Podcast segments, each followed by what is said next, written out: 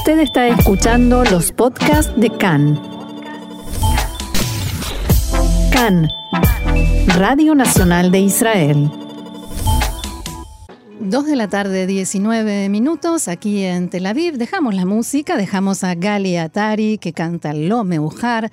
No es tarde y no es tarde, es un muy buen momento para hablar de política, coronavirus, diplomacia y todo lo que hay entre medio. Y para ello contamos una vez más con la valiosa ayuda de un experto en política, en política internacional, Mati Zweig. Hola Mati, shalom y bienvenido una vez más acá. Hola Roxana, gracias por entrevistarme y hola a toda la audiencia. Shanato va, primero y ante todo.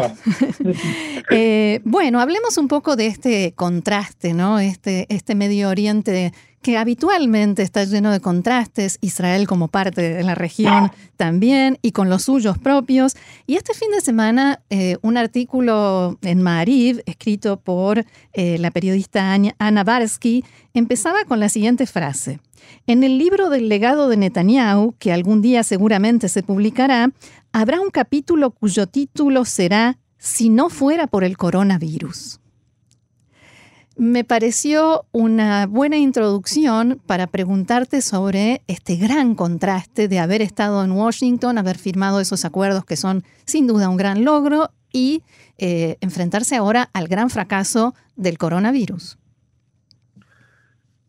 Bueno, eh, es indudable de que la mayoría de las personas eh, ven lo que sucedió en Washington como un éxito y lo que está sucediendo con el enfrentamiento del coronavirus, en el mejor de los casos, eh, no como un fracaso, pero como algo que está eh, mal llevado y que tal vez en una forma fatalista se podría decir de que no puede ser eh, diferente, porque de cualquier manera la salida en forma no muy chequeada hasta el fondo, como fue luego de la primera vez que se cerró el país, eh, hizo de que subieran las cantidades en forma eh, geométrica y eh, como que no había no había vuelta, como se dice en buen criollo. Esa, Iban a subir los números, iban a seguir subiendo cuando la mayoría de las personas pensaron de que ya no pasaba nada, que podían estar sin máscara, que podían hacer una vida normal. Y, sí, fue lo que dijo Vivi, hagan vida, hagan fiestas, y la gente lo tomó en forma literal. Y luego empezaron a subir los este los números en forma eh, realmente se dispararon monstruosa, sí. monstruosa porque de 30 eh, infectados por día pasar a mil a dos mil a tres mil a cuatro mil a cinco mil y no vemos no vemos el fin. Subiendo y no es que no se hagan programas no es que no se lleven a cabo incluso se podría decir como algo positivo sobre Israel, el hecho de, que se descubran 5.000 infectados por día es porque hay 50.000 chequeos por día de distintas personas. Y ahora habrá el doble. Eso es algo, tal vez va a haber el doble, pero eso es algo que no se cumple casi en ningún país. No hay que olvidarse, por ejemplo, de que hay países que eh, dicen nosotros somos países verdes, pueden venir a hacer turismo aquí, como Bulgaria, como Eslovenia, como Grecia, la gente entonces viaja por miles y resulta que mientras ya están en el otro país por una semana, por diez días, el país se convierte en rojo porque no tienen como ocultar la cantidad de casos que tienen y esa gente incluso hasta tiene eh, dificultades para volver a Israel porque sabe que, que tiene que volver nuevamente a la cuarentena. O sea, hay que ver las luces y las sombras de las cosas. Uno puede quejarse por la cantidad de infectados, pero no se puede quejar por la cantidad de gente que se chequea y que realmente se trata de llevar adelante una política de disminución, ya sea a través de distintas eh, limitaciones y ahora a partir de las fiestas eh, las limitaciones totales. Pero hay una, hay una sensación un toque de... queda prácticamente lo que estamos. Pero hay una sensación, Mati, de confusión, de poca claridad, de zigzag, de eh, decisiones y restricciones que se aplican pero después se quitan o al revés, de... Mm, funcionarios públicos que no cumplen las restricciones que ellos mismos o su propio gobierno impone, y todo eso a la gente o le pesa o le sirve de excusa. Yo dividiría la respuesta en dos partes. La primera parte es tener razón.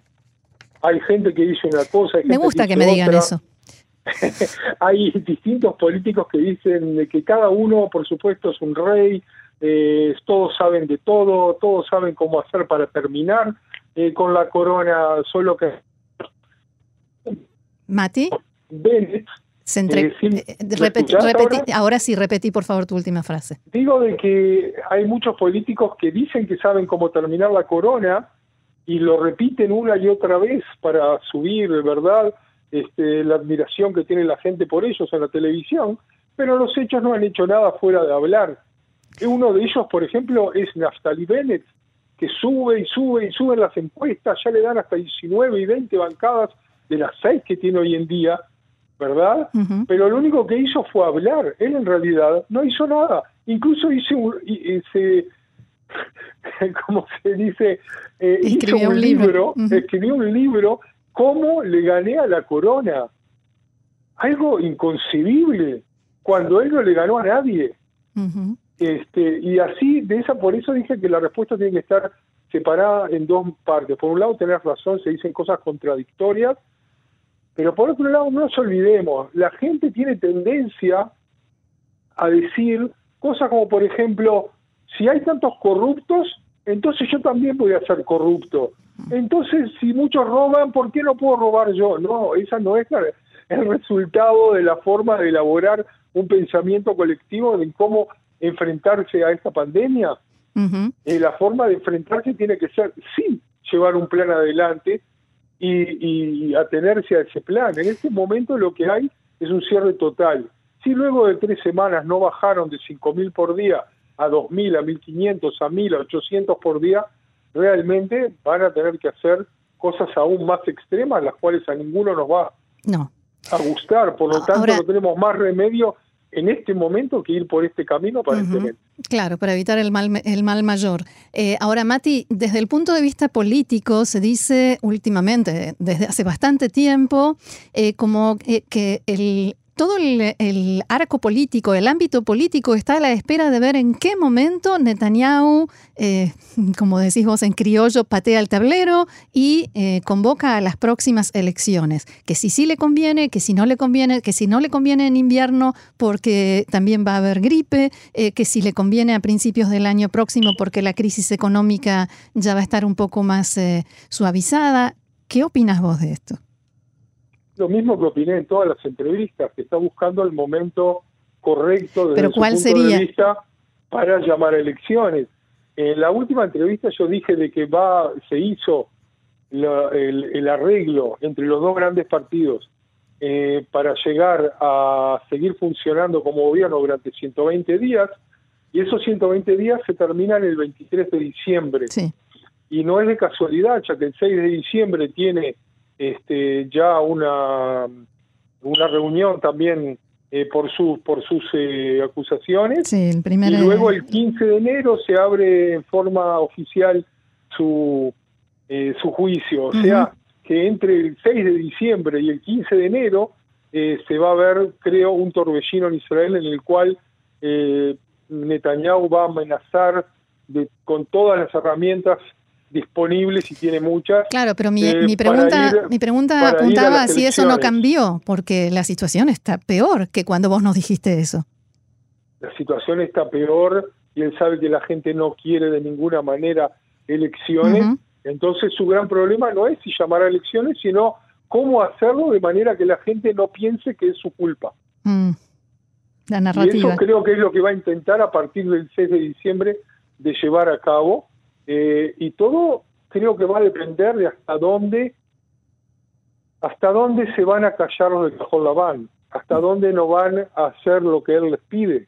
Porque si hacen dos o tres eh, cosas que, que Netanyahu les pida, cómo cambiar a ciertas figuras de verdad del, del mundo de la del área judicial de la vía judicial o, o gente que ahora tiene que cambiar sus cargos y que sean más propensos a, su política, entonces tal vez él cambiaría de forma de ver. Si no, lo que va a suceder es que va a intentar de demostrar de que no tenemos más remedio que ir a elecciones y no es por mi culpa. Así lo va a decir. Muy bien, Mati Zweig, analista político e internacional. Muchísimas gracias una vez más por este interesante diálogo con nosotros aquí en CAN en español y será hasta la próxima. Será hasta la próxima. Marja Timato, vamos, a Simha, para todos los oyentes que son, por lo que tengo entendido, millones de personas en el mundo. ojalá. Y, ojalá que este, en este año se multipliquen. Por supuesto, ni que hablar. Muchas gracias, Roxana, y hasta la próxima. Shalom. Shalom.